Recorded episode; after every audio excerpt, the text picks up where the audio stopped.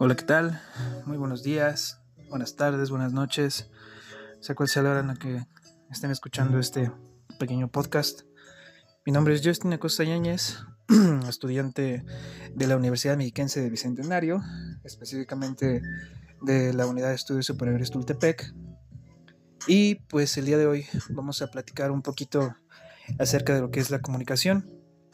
Como sabemos hay comunicación oral, que es verbales, toda aquella que se transmite por medio de, palabras, de sonidos. Y está la comunicación escrita, la cual está caracterizada porque es por medio de alguna, alguna letra, conjunto de letras, eh, señales, pictografía, ortografía, un conjunto de varias, varios gráficos este, visuales, los cuales ayudan a transmitir algún mensaje o alguna idea. En este caso vamos a centrarnos un poco en lo que es, bueno, vamos a centrarnos mayormente en lo que es la comunicación oral. La comunicación oral, nosotros como comunicación oral, ¿qué podemos entender ahí de, de primera instancia? bueno, como lo comenté hace un rato, la comunicación oral se caracteriza porque es un tipo de comunicación que se puede decir entre comillas que es en tiempo real. Como sabemos, siempre debe de haber un emisor, un canal, un mensaje, codificador, decodificador, receptor, en este caso una retroalimentación. Pero, ¿cuál es la diferencia de la oral a la escrita?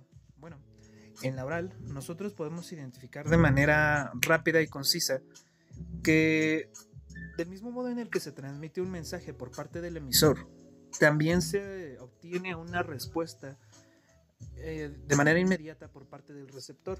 ¿A qué me refiero con esto? Bueno, cuando uno se comunica de manera escrita, pues obviamente uno tiene que redactar el mensaje y prácticamente es de uno mismo para uno mismo, ya que uno corrobora que el mensaje está bien redactado, que está bien escrito, entendible, ya se puede mandar a la otra persona, al receptor, por medio de algún canal.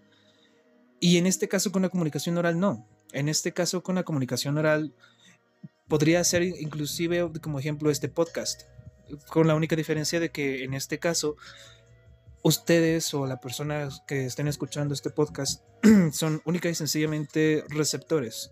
Como emisora ahorita solamente funjo yo y no hay algún tipo de retroalimentación, puesto que no es como una comunicación en, particular, es más un, un pequeño audio eh, informativo, el cual explica a grandes rasgos lo que es esto. En la comunicación oral, cuando estamos con una persona de frente, pues obviamente, por poner un ejemplo absurdo, en la escuela, ¿no? Cuando nosotros estamos en clases, los maestros están dándonos a nosotros un tema, nos están explicando algún tema, nosotros nos convertimos en receptores, los profesores son los emisores, y en el momento en el que a nosotros nos surgen dudas, al momento, vaya, durante la explicación del tema, en ese momento la respuesta y el análisis del mensaje es de manera inmediata. No hay como tal un... No hay un retraso en el mensaje es simple y sencillamente el análisis rápido ah, y, de manera precisa de lo que se está transmitiendo, de lo que se recibe. Y es así constantemente. Aquí primordialmente se puede decir que lo, eh, para la comunicación oral está compuesta por el emisor, el receptor y cuáles son las características que ésta tiene. Bueno, pues se requiere que la conversación sea de manera espontánea o puede ser también de un tema en específico, pero la comunicación tiene que fluir.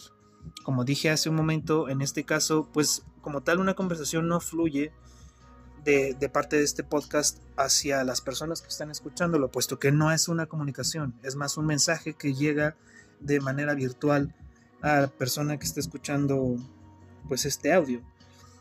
Eh, otra de las características es que este tipo de comunicación pues posee un poquito más de libertad expresiva. ¿A qué me refiero con esto?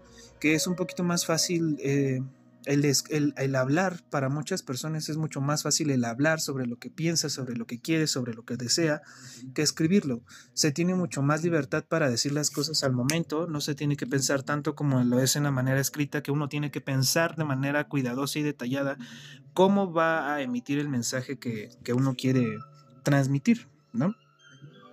Y pues otra, una, más de las características de este tipo de comunicación es que se apoya muchísimo de la, de la voz, de los gestos, de los movimientos, porque a lo mejor no nada más es el comunicarse por medio de la voz, sino que también a lo mejor podemos hacer alguna mueca, podemos hacer algún señalamiento con las manos, podemos tener algún tipo de gesticulación con la cara, alguna gesticulación corporal, la cual nos ayuda primordialmente a pues a transmitir el mensaje de manera un poquito más concreta, como que nos ayuda a ¿cómo decirlo? Nos ayuda a, a entender un poquito mejor el cómo vamos a a, dar a entender el mensaje que nosotros queremos que el receptor entienda, nos podemos apoyar muchísimo con ayuda de este tipo de gesticulaciones, a lo mejor de algún objeto, a lo mejor de alguna seña, de algún señalamiento, cosas así. Bueno, a grandes rasgos, con la comunicación oral se pueden explicar mil y un cosas más.